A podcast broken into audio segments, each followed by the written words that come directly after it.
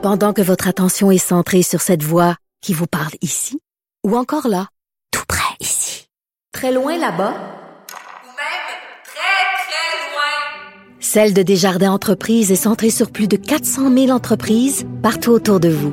Depuis plus de 120 ans, nos équipes dédiées accompagnent les entrepreneurs d'ici à chaque étape pour qu'ils puissent rester centrés sur ce qui compte, la croissance de leur entreprise.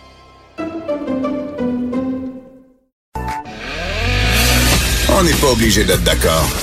Joignez-vous à la discussion. Appelez ou textez 187 Cube Radio. 1877 827 2346. Vous savez, au Québec, il y a plein de produits du terroirs plus originaux que les uns que les autres.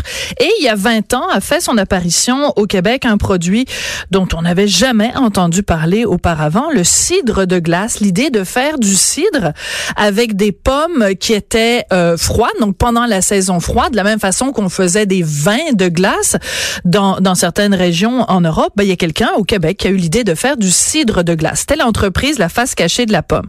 Aujourd'hui, cette entreprise-là n'existe plus, mais euh, celui qui était à la tête de l'entreprise euh, a créé une autre entreprise. Bref, la résilience chez les entrepreneurs, ça existe et François Pouliot en est un excellent exemple. Il est au bout de la ligne. Bonjour, Monsieur Pouliot.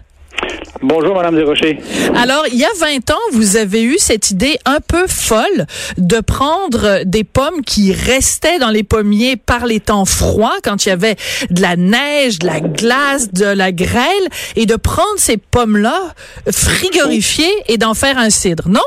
Oui, ben en fait, l'idée de, de, de, de, faire le cidre comme ça, c'était mon, mon mentor, M. Barthomeu, qui a eu l'idée de faire euh, de développer la technique. En fait, de, on voulait faire du vin de glace avec des pommes. Ouais. moi, après ça, avec ça, moi j'ai eu l'idée de développer le concept en entour du terme cidre de glace. D'accord. Et, et euh, c'est comme ça que la, la, la face cachée de la pomme est née.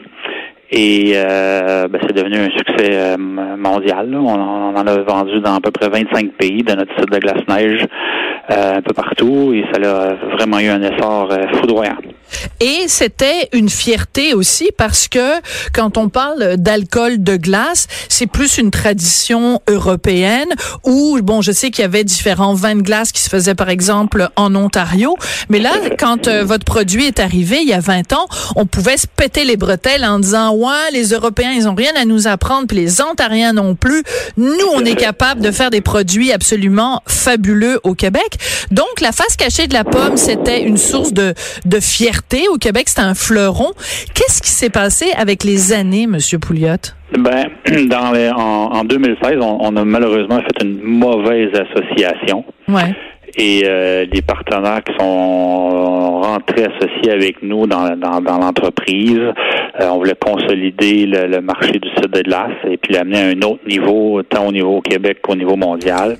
Et euh, dans le fond, eux, il y avait probablement un agenda caché. Il y avait vraiment en fait, ils nous disaient qu'il avait la même vision, mais une fois que les les, les, les, les, contrats ont été signés, si vous voulez, on s'est rendu compte qu'il y avait pas du tout, du tout la même vision. Dans le fond, ce qu'ils voulaient, c'était d'avoir nos marques. Et euh, ils ont tout fait pour euh, mettre la compagnie à terre. Et euh, ils sont partis avec, avec nos marques de commerce et nos inventaires.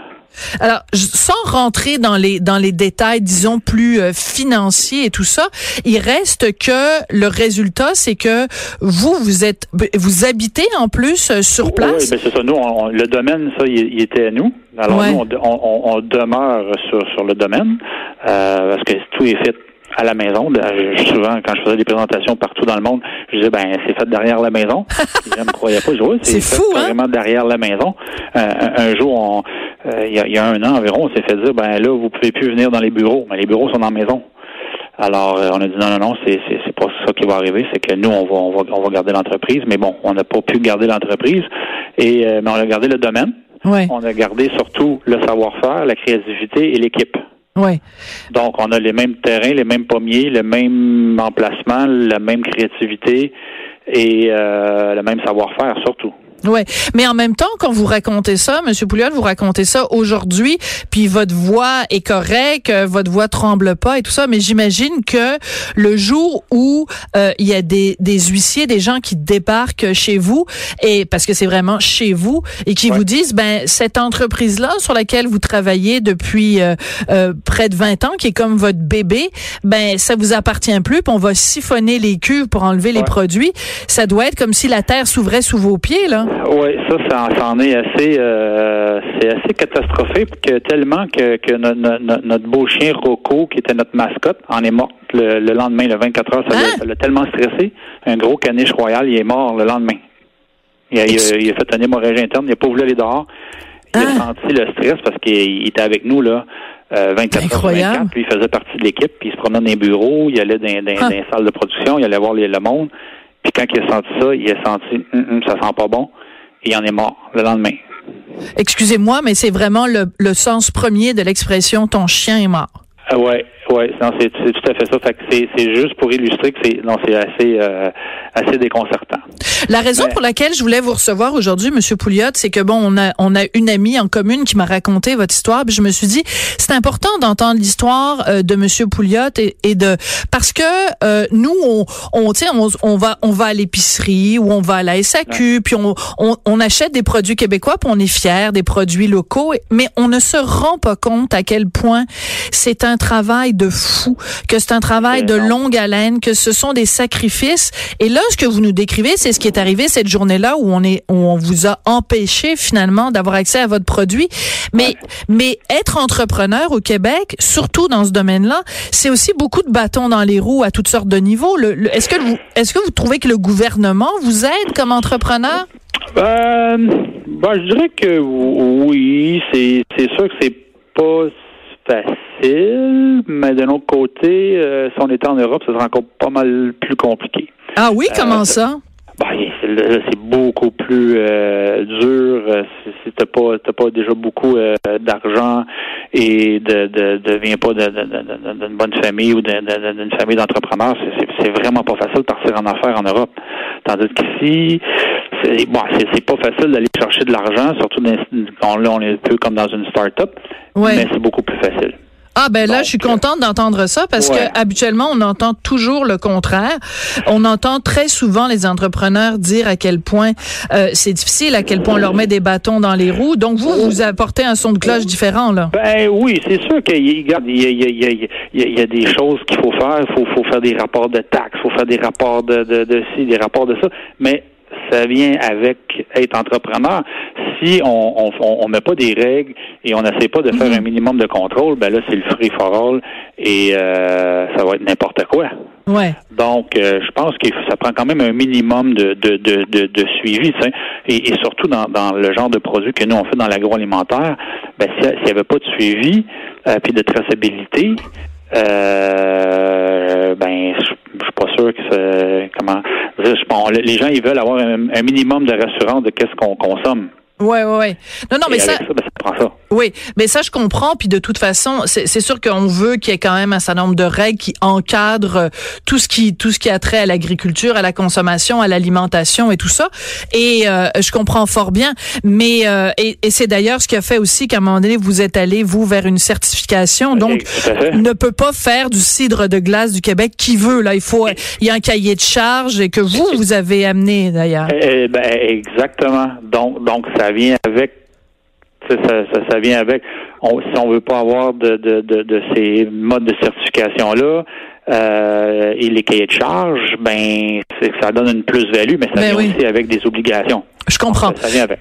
Alors, regardons le côté positif, puis c'est aussi la raison de laquelle je voulais vous avoir à l'émission aujourd'hui, c'est que donc après vous êtes fait dépouiller de votre entreprise, vous avez décidé au lieu de bon rester en petite boule euh, euh, sur le, le, le, plancher de cuisine en vous disant oh, mon Dieu c'est terrible ce qui nous arrive, vous avez décidé de vous retrousser les manches et de repartir autre chose qui est le verger d'Hemingford.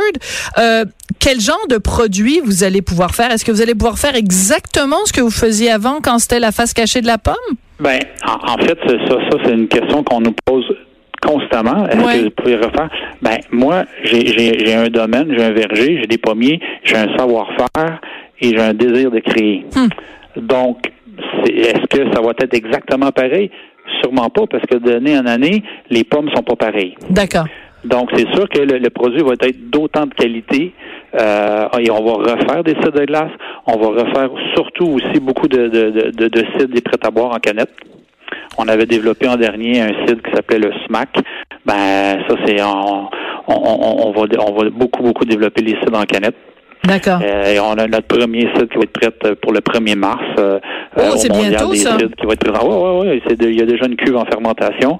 Le mondial des cidres. Écoute, c'est- tellement populaire le cidre qu'il y a, c'est quoi? C'est comme un, un un salon. festival Ouais. qui avait démarré il y a une dizaine d'années à Rougemont, qui euh, au départ ça s'appelait le Mondial des cidres de glace. Ouais. Et avec le temps, ben, euh, puis il y a plein de nouveaux cidres qui se sont développés. Alors là, euh, les, les producteurs, on a décidé d'appeler ça à la place le Mondial des cidres et d'inclure tous les types de cidres et pas juste le cidre de glace dans le festival. C'était à Rougemont depuis cinq ans. Maintenant, c'est rendu à Montréal, au complexe des Jardins, en fait D'accord. Mais pas très loin de, de vos studios. Et euh, c'est là le 1, 2, 3 mars. Et on va aller présenter notre premier nouveau cidre là.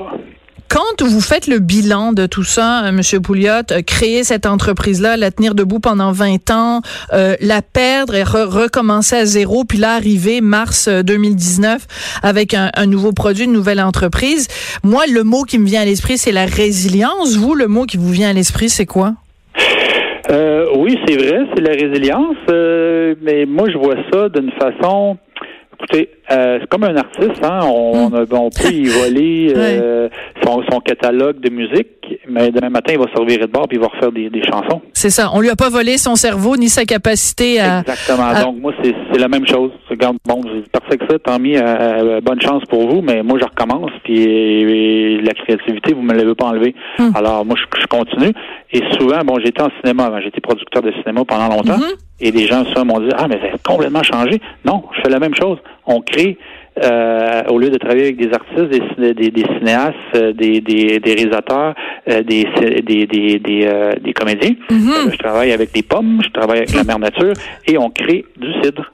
Et on communique notre passion du terroir ici au Québec et partout dans le monde. Je suis tellement contente, c'est de la musique à mes oreilles quand vous dites ça. Savez-vous pourquoi? Parce que ça fait des années et des années, je suis fascinée par le monde de l'entrepreneurship et j'ai toujours dit qu'il y avait un parallèle extraordinaire à faire entre un entrepreneur et un créateur. Pour moi, vous êtes des artistes au même titre que Ben, ben oui. Michel Tremblay ou Denis Arcan.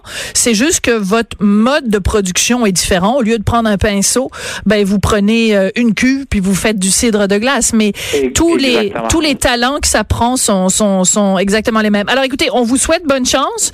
Donc Ben, merci. euh, votre euh, votre euh, nouveau euh, domaine maintenant s'appelle le verger Hemingford. Donc ça n'est plus la face cachée de la pomme, mais merci de nous avoir fait voir la face cachée de, du cidre de glace. Ben, ah ben oui, c'est un beau mot. Et suivez-nous sur, sur Facebook, euh, Verger Hemingford. Parfait, merci Euh, beaucoup. Merci bien. Merci. On est loin. Et Écoute, moi, dans mon enfance, quand j'étais adolescente, quand les, les des amis qui avaient pas, pas beaucoup d'argent pour, euh, le cidre, c'était vraiment associé, hein, Hugo? C'était vraiment associé à quelque chose de, de, de quétaine, puis c'était pas bon, le cidre. Puis, ben, maintenant, c'est rendu un produit de luxe, un produit du terroir. C'est formidable. Euh, restez là, parce qu'après la pause, c'est le mot de la fin.